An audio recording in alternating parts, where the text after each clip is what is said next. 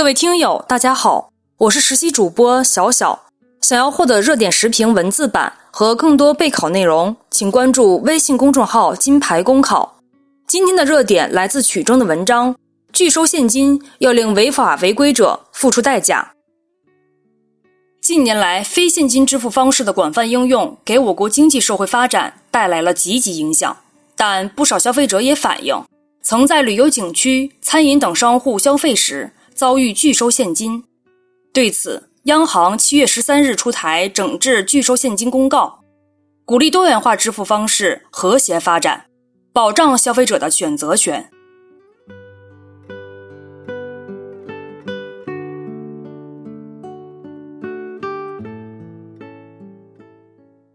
移动支付的便捷性不仅改变了消费者的消费习惯，也潜移默化地改变了商家的结算方式，同时也带来了一些不容忽视的问题。比如，商家拒绝现金支付的问题就特别突出。一些商家干脆挂出了不收现金的牌子。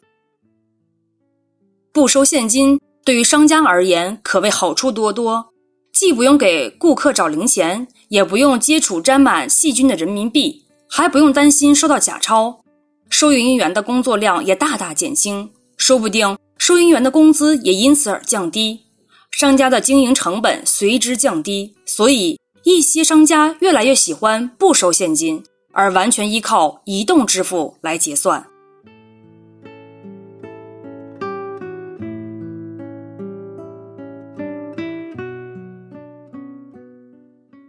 但是需要看到的是，年轻人对于移动支付还比较适应，而老年顾客就不太熟悉。有的老年人甚至不会使用智能手机，这让他们如何完成支付？再说，手机也有停电、死机或者忘了带在身上的情况。如此情况之下，如何让消费者完成支付？